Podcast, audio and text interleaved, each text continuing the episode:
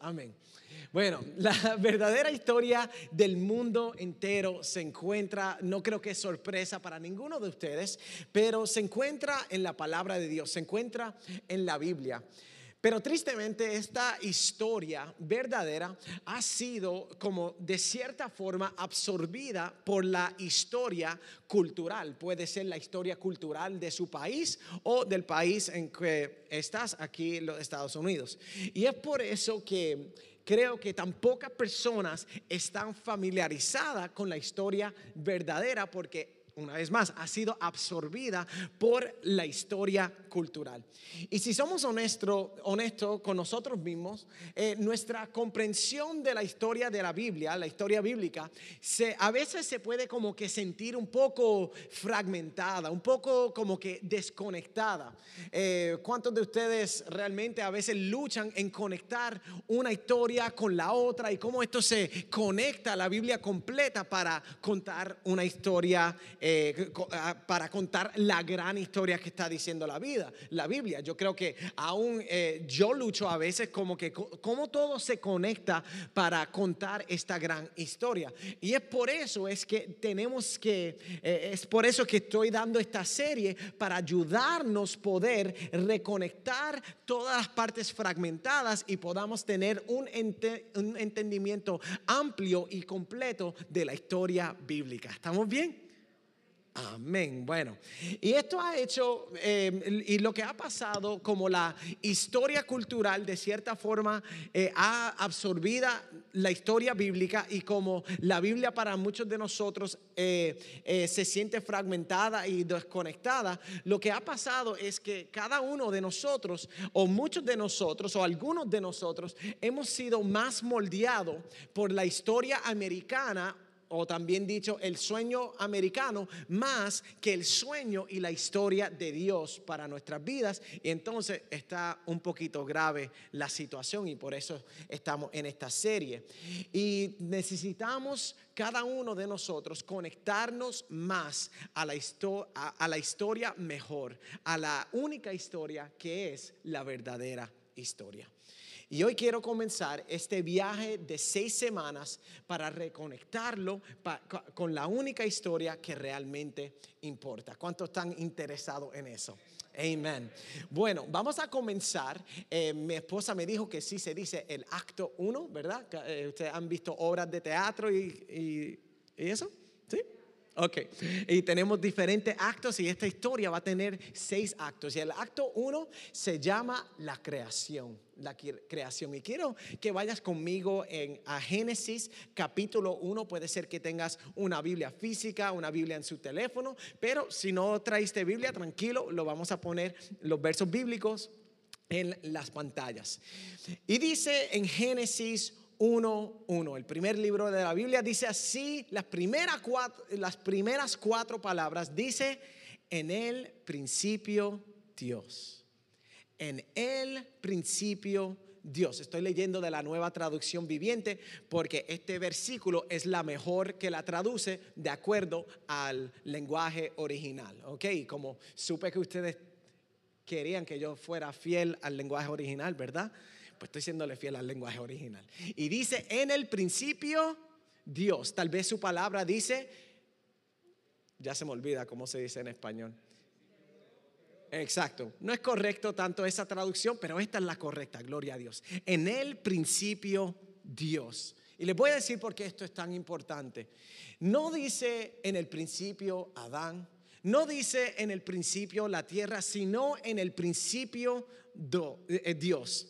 Y si la Biblia fuera una película, ¿cuántos de ustedes les gustan películas, series de televisión, todo lo demás? ¿Cuántos han visto el Mandalorian? Yo estoy viendo el Mandalorian. No muchos, tranquilos, no están perdiéndose eh, todo, pero es tremenda serie, se los recomiendo, está en Disney Plus, un anuncio no pagado. Pero si la Biblia fuera una película, ya vi que muchos de ustedes le encantan las películas, el personaje principal, ¿quién sería en esta historia? Dios. Y Él es el protagonista de la historia que tú y yo vivimos. Y yo no sé cómo se siente escuchar que tú no eres la, el protagonista ni de tu historia, porque tu historia va mucho más allá de solamente, no se trata solamente de ti, sino se trata de alguien más grande y más, y más perfecto que tú y que yo. Y se trata de Dios, la historia se trata de Dios. Y por eso el escritor, el autor Moisés dice, en el principio Dios. Y es precisamente esa frase, en el principio Dios, es donde nuestra mente debe ir eh, eh, cuando pensamos en nuestra historia personal. Si yo hablara contigo ah, en el lobby al final de este servicio y le preguntaría, bueno, cuéntame, ¿cuál es tu historia? Lo más seguro comenzarías con, bueno, eh, yo nací o me crié en este lugar, y, pero yo les quiero someter algo. Les someto si, si tú vives creyendo que tu historia comenzó el día que naciste, entonces la realidad es que puedes tener una tendencia a vivir como si el mundo gira en torno a ti. Ahora, pero si vives creyendo que tu historia comenzó en la creación, te darás cuenta que el mundo gira no en torno a ti, sino en torno a Dios. ¿Estamos bien?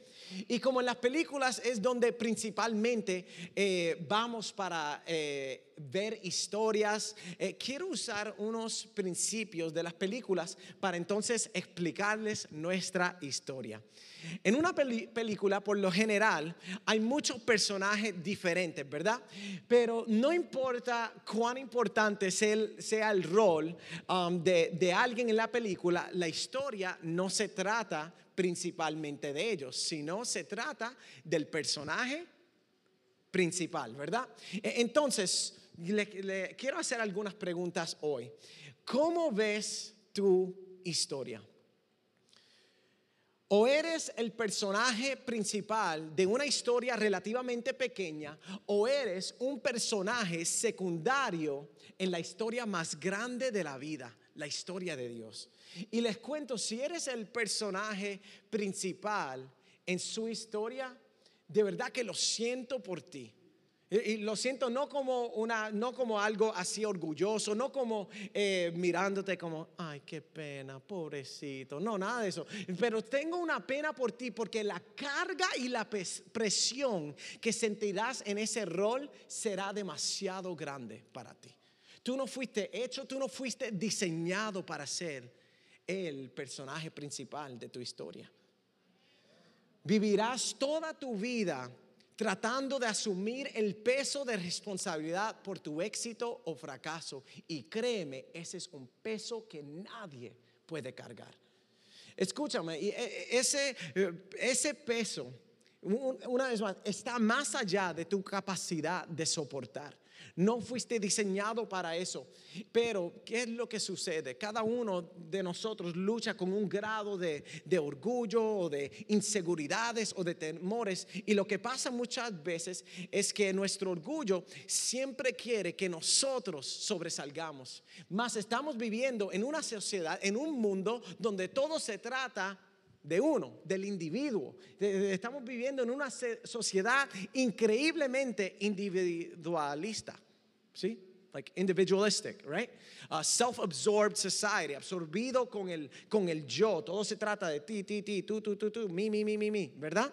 Entonces, y es difícil porque la historia bíblica va contrario a eso. Pero ¿qué es lo que sucede? Si toda nuestra vida, si todas las películas, si toda la, toda la literatura, si todas las redes sociales te están diciendo una historia, es contracultural ir con la historia bíblica y por eso es que tenemos que absorbernos, absorbirnos, meternos en la historia verdadera de Dios. Amén. Ahora, todos nosotros creo que un deseo genuino querer poder llegar al final de nuestras vidas sintiéndonos realizados, sintiéndonos como que nuestra vida tuvo valor, sintiéndonos que hicimos una diferencia. ¿Alguien quiere llegar al fin de su vida, verdad, y sentir esas cosas? Y una vez más, eso no es, nada hay eh, intrínsecamente, no hay nada intrínsecamente incorrecto con eso. Pero, por favor, escúchame esta parte. ¿Cuál es el motivo por la cual estás persiguiendo aquellas cosas? ¿Hacer famoso nuestro nombre o hacer famoso el nombre de Dios? ¿La gloria es para nosotros o la gloria es de Dios? Y decir, eh, gloria a Dios, aleluya. Eso es lo más fácil de decir. Es más, es un poco religioso. Es otra cosa cuando realmente tu boca dice gloria a Dios y tu corazón siente lo mismo. ¿Están siguiendo? Ahora, no te pierdas esto. Por favor, no intentes les suplico, no intentes cargar el peso que tiene el personaje principal. ¿Sabes por qué? Porque ese no es tu rol. Ese rol le pertenece a Dios y eventualmente, ¿tú sabes lo que va a suceder? La carga y responsabilidad que requiere ese rol lo destruirá. Lo destruirá. El papel que se nos ha sido asignado para desempeñar en esta historia es el personaje secundario. Los personajes secundarios son muy importantes en las historias. ¿Te imaginas estas películas sin estos eh, personajes secundarios bastante conocidos? ¿Cuántos han visto a Moana? Si tienes un niño, niña, lo más seguro, ¿verdad? Ah, muchos, tremendo. En Moana, ¿quién tenemos como el personaje secundario? Bien entretenido. Tenemos a Maui, ¿verdad? Tenemos al genie de Ala Aladdin, tenemos a Anna de Frozen, tenemos a, ¿quién más? A los Minions. ¿Quién se puede olvidar, olvidar de los Minions tan chiquitos y tan lindos, verdad? Y esos somos, esos somos nosotros, eh, por favor, es una metáfora, es una analogía, pero también quiero que ustedes sepan que el papel del, del personaje secundario es también importante. Dios nos quiere a nosotros y Dios cuenta con nosotros. Qué tremendo, ¿verdad? Que el Dios de los cielos, el Dios que realmente no nos necesita, nos quiere. Wow. Y ahora, cuando asumes este papel, te vas a liberar de la carga, liberar de la carga que, sola, de la carga que solamente le pertenece a Dios, el personaje principal. Ahora, continuemos con, la, con esta analogía un poquito más. Cuando ves una película, Inconscientemente tú ves todo a través de los ojos del personaje principal. Cómo va a pensar de esta situación, de esta cosa que sucedió, cómo se va a sentir sobre este nuevo evento en la película. Tú piensas cómo cada cosa va a afectar ese personaje principal.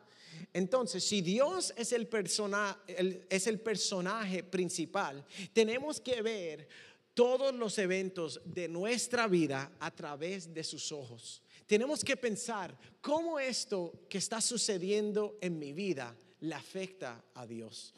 ¿Cómo se siente Dios sobre esta situación en la vida? Y les aseguro, si haces eso, vas a sobrellevar, vas a tener una vida más satisfecha y más conectada con el Espíritu de Dios y más conectada con el personaje principal. Y Él está ahí para también apoyarte, ayudarte y levantarte. Y, Él es el único que tiene el cuadro completo de cada situación y cada cosa que te sucede y te ocurre en tu vida.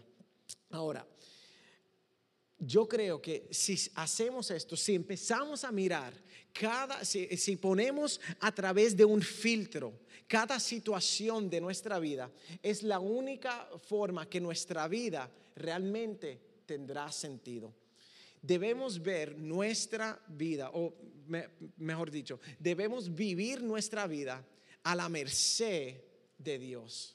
¿Ustedes usan esa palabra? Que mi, mi, suegra la usa. Suegra, si me estás viendo, te amo, regresa de Colombia.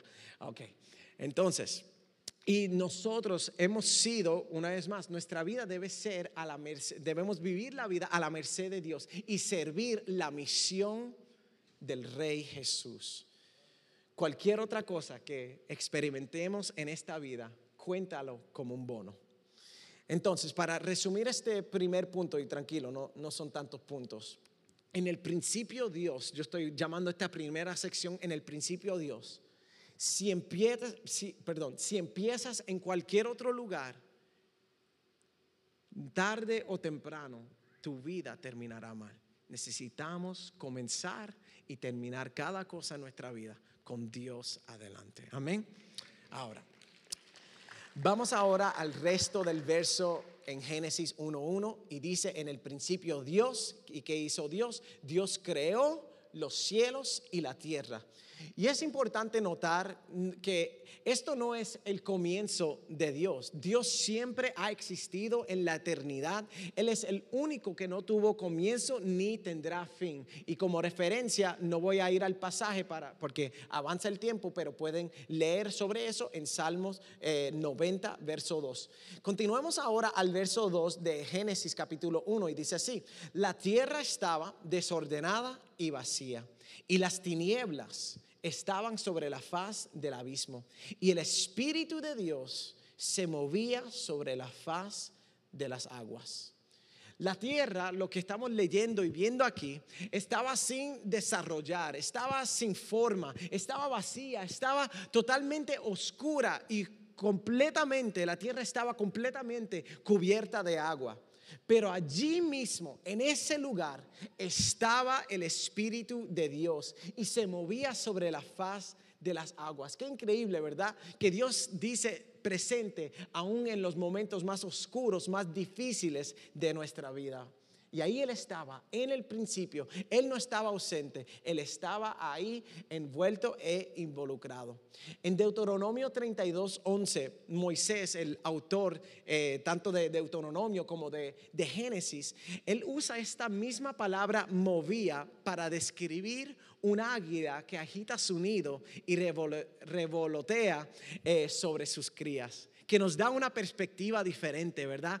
ahora yo espero que cuando tú leas y el Espíritu de Dios se movía sobre las aguas, ahora lo primero que, viene, que debe venir a tu mente es una imagen de una águila volando y cuidando sobre sus crías. Qué lindo, ¿verdad? Y el Espíritu de Dios eh, como un pájaro que cuida a su cría sobre la oscuridad en preparación para el primer día. Beautiful. We can just stop there. But you know what? I worked way too hard on this message, so we're going to finish it. All right.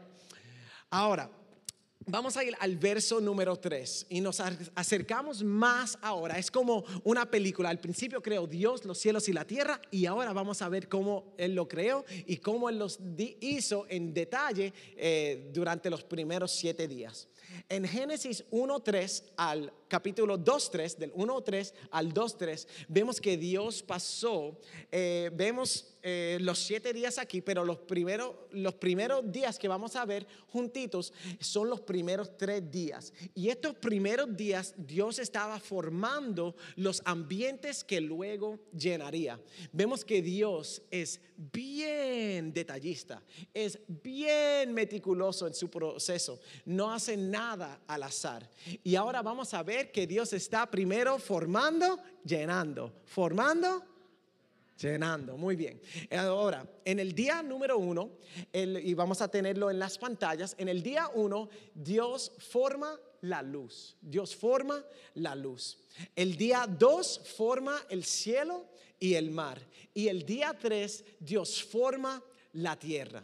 Y después de formar, los, de formar los ambientes en los días del 1 al 3, comienza a llenarlos en los días del 4 al 6. Y mira qué increíble y qué detallista es Dios, que si tú te fijas, los días 4 al 6 corresponden perfectamente con los días 1 al 3. Si están confundidos, tranquilo, miren este patrón rapidito. El día 4 llena el ambiente del sol eh, perdón, eh, Dios llena el ambiente de luz con el, con el sol, con la luna y las estrellas, las fuentes naturales de luz en nuestra tierra. En el día número dos, Dios llena el cielo y el, mar, y el mar con animales aéreos y marinos. Y el día, ¿están viendo este, esta secuencia o patrón aquí? Nuestro Dios es bien este, organizado y bien eh, detallista y súper creativo. Eh, y el día número 3 vemos que Él llena la tierra que creó con animales terrestres, plantas para comer y también los humanos, el pináculo o la cúspide, creo, eh, de la creación. Ahora, el día número 7, Dios descansa. Y esto establece un patrón de cómo la humanidad también debería tomar un día para dejar de trabajar y descansar. Y no solo eso, sino que hace algo increíble nuestro Dios en el séptimo día. Él hace algo diferente a todos los otros seis. ¿Y qué hace? Lo bendice y lo santifica. Lo aparta para Él. Qué tremendo, ¿verdad? Y ese es otro mensaje para otro día. Pero ese es el fin de la creación Tremendo, ¿verdad? Y, la creación y todo lo que hubo en ella, lo que hay en ella, bueno, lo que hubo en ella estuvo perfecto, porque ya estamos viviendo en unos tiempos bastante imperfectos, simplemente tienes que prender el televisión y verás una imperfección. De hecho, el mundo era en este principio como debería ser. Lo normal solía ser un mundo sin muerte, sin pecado, sin sufrimiento, sin escasez, sin estrés y sin ninguna contienda, sino había solamente abundancia de vida, placer, absoluto gozo, amor y paz en Dios, en las relaciones entre el uno y el otro y también en su creación. ¿Cuántos le gustarían regresar? Amén. Vamos hacia un nuevo Edén y, va a ser perfecto e increíble. Ahora, lo que vemos es, que Dios llamó toda su creación buena, ¿verdad? Él dijo, no sé, you know, he called it good. Y esto refleja la naturaleza de Dios como un Dios que siempre está lleno de bondad. Pero para ir para retroceder un poquitito más, en realidad al final del sexto día, Dios no solamente dijo que era bueno, después de hacer los humanos, él dijo que era bueno en gran manera. Y Dios bendijo a, los humanos, bendijo a Adán y Eva.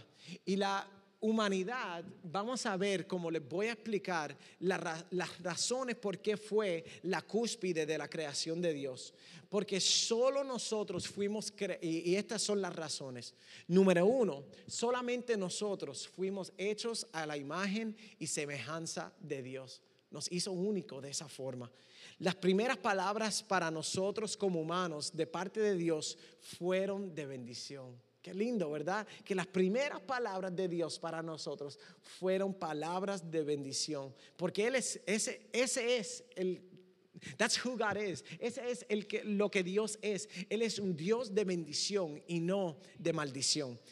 Y entonces Dios, vemos también que Dios bendice la humanidad, lo que no hizo con ninguna parte de su creación. Y, tal vez, una vez más, se pregunta, pero ¿por qué somos tan pues, especiales? Y les cuento, porque solo nosotros fuimos formados del polvo, del polvo por, sus por sus propias manos. Qué increíble, ¿verdad? Todo lo demás, Él dijo y fue, pero para lo humano Él dijo, no, aquí me voy a meter yo. He literally got his fingers in the dirt. That's beautiful, right? Y, entonces solamente nosotros también, sobre toda la creación, solamente nosotros recibimos el aliento de vida por el soplo de Dios en nuestra nariz, up close and personal. Solo nosotros sabemos lo que significa que Dios nos ama, que nos habla y que nos escucha. Realmente somos el cúspide de la creación de Dios. Solo nosotros fuimos hechos para esas cosas. Ahora, continuemos con el resto de, la historia, tranquilo, hasta el verso 2. Dios creó el primer hombre, Adán, y fue un hombre bien masculino, yo me lo imagino, así como nuestro pastor.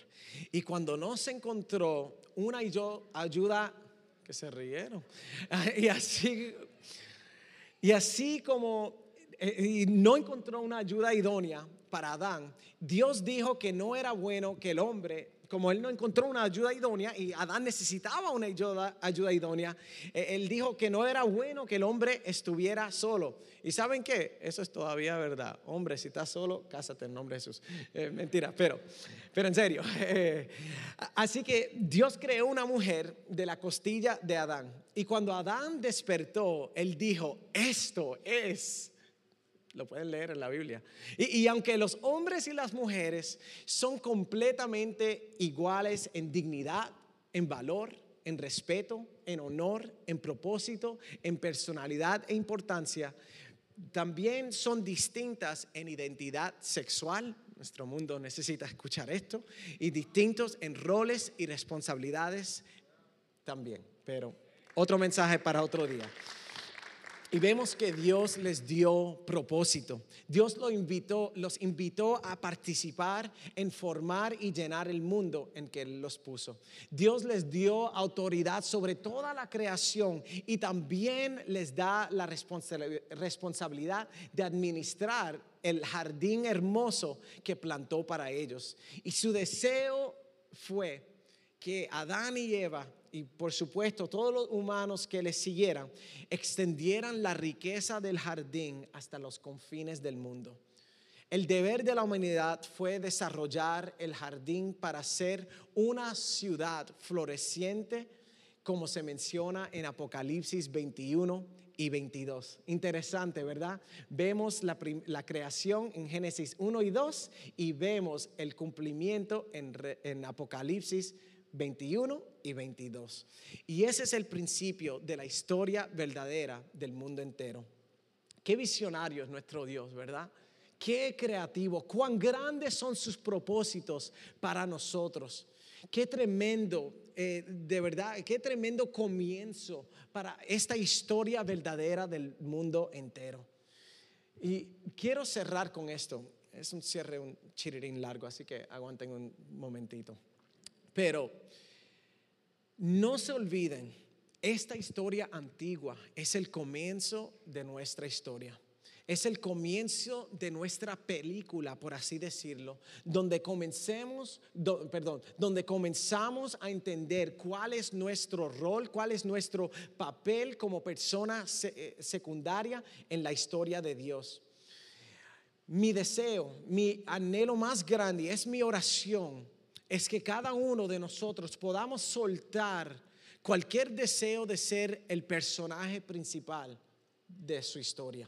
Mi esperanza que puedas decir con certeza que eres un personaje secundario de Dios. Y la forma de saber esto es bastante sencilla. Y escucha cómo la música los pone en otro ambiente. Indirecta. Le hago algunas preguntas. ¿Estás apoyando la historia del personaje principal a través de cómo tú vives la vida? ¿Estás viviendo para tu gloria o estás viviendo para la gloria de Dios? El trabajo de los personajes secundarios es facilitar el viaje o el objetivo del personaje principal, en nuestro caso Dios. Así que respetuosamente les hago esta pregunta. ¿Cómo te va con ese papel secundario en tu apoyo en ser esa persona secundaria a Dios? Estás ayudándolo, estás apoyándolo a Dios a lograr su visión, la regeneración de todas las cosas. Estás apoyando a Dios en su misión de hacer discípulos de todas las naciones. O simplemente estás enfocándote en tus metas, en tus planes, en tus objetivos, en tus resoluciones para el año 2021. Me doy cuenta de que puede ser todo esto como que una pastilla un poquito grande o difícil para tragar, pero si eres honesto, tal vez tú te encuentras hoy, es posible que algunos de ustedes se encuentran hoy y dicen, pues, no sé si yo me considero una persona secundaria en la historia de Dios. ¿Y saben lo que pasa con aquellas personas que tratan de ser el personaje principal en la historia de Dios? ¿Saben lo que les pasa? Eventualmente, no solamente no son el personaje principal, se convierten en simplemente extras en la película de Dios. Tú sabes lo que es un extra, ¿verdad? Las personas que ponen para llenar el público, si, están en eh, si es eh, una escena en el mall, son las personas comprando, pero no hacen nada para afectar la historia de la película. Claro, los extras aparecen en la película y para algunos eso es suficiente, pero en términos generales, sin un extra la película puede continuar bien. El extra no va a cambiar nada en la película. Sencillamente no son tan importantes. Entonces, ¿será que la historia de Dios continúa bien sin ti? Sin tu participación. ¿Eres parte importante de la historia de Dios? Y si es sí, ¿cómo? ¿Cómo estás contribuyendo a la historia de Dios? Familia, esto es enormemente grande. Después de todo, estamos hablando de la única historia real del mundo entero. Piénsalo, si, no eres parte de la historia única verdadera, ¿de qué historia eres parte? Y la respuesta es fácil.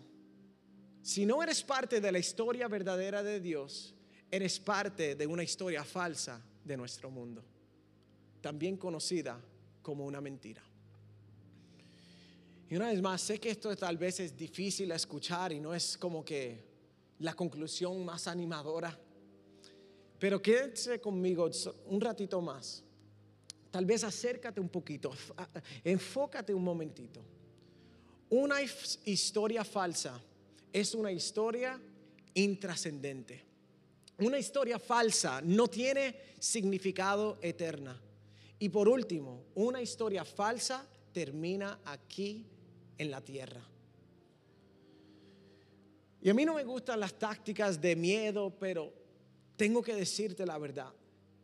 El, futuro parece sombrío, creo que me dijo mi esposa que se decía esa palabra, para quienes viven adentro de una historia falsa. De hecho, parece más como un infierno que al cielo. Escúchame, aquellos que son parte de la verdadera historia del mundo entero, esas personas empiezan la vida eterna aquí con Dios y solamente se pone mejor. Amén. Me acuerdo escuchar un, un, decir hace tiempo, y déjame ver si lo puedo traducir en mi mente rápido. Para los cristianos, lo mejor de este mundo es un infierno. un poquito filosófico esto. Pero para los que no son cristianos, I forgot it. Oh man, it was so epic in my head. I'll remember in a second. I'll remember in a second. But maybe I'll say it in English in a moment. But let's just gather for a moment. Vamos a simplemente, por un momentito, solamente pausar, no pensar en la comida que vamos a comer después, en lo que tenemos que hacer, en las tareas, en cuál es la mejor ruta, cómo llego a mi carro más rápido. No. Descansa. I know you're American, but slow down. Unless you got to work today, slow down. Nos quiero dejar con esta pregunta. ¿De qué historia serás parte? ¿De qué historia serás parte? ¿De qué historia eres parte? Señor, yo te pido que tú hagas lo que solamente tú puedes hacer que tú traigas convicción, que tú traigas, Señor Jesús, esperanza, que tú quites toda culpa. Señor, haz algo en nuestros corazones, Señor, que nos estremezca, que no nos deje salir de este lugar igual. Que no nos permita, Señor, salir de aquí como un domingo común y corriente Señor, queremos una nueva visión. Queremos, Señor Jesús, recomprometernos a participar en la única historia verdadera del mundo entero. La tuya, Señor, la perfecta, la que nuestro corazón necesita. Y Señor, si hay alguien en este lugar que hoy necesita recomprometerse contigo, que ellos lo puedan hacer que ellos puedan, Señor, tomar, tener la valentía que tú has puesto en ellos para decirte a ti, Señor, yo te seguiré. Que ellos puedan declarar, tú eres la persona principal y yo seré el personaje secundario y te seré fiel y te serviré y te daré a ti lo mejor de mi vida. Quiero que cada uno de ustedes cierre sus ojos por un momentito. Y yo quiero hacer un llamado simplemente de aquí al frente con una señal de manos. Si tú te encuentras hoy, si pueden bajar las luces un poquito más también. Si tú te encuentras en este lugar y tú sabes que necesitas recomprometerte con Dios, Tú necesitas un nuevo comienzo. Qué tremendo comenzar de nuevo el segundo domingo de un año nuevo. Yo voy a contar hasta tres y yo quiero orar por usted desde aquí arriba. Los quiero felicitar. Y cuando tú alces tu mano, yo sé que habrá una fiesta, no solamente aquí, sino donde más importa, en el cielo, Dios y sus ángeles regocijándose en que un hijo, una hija regresó a casa.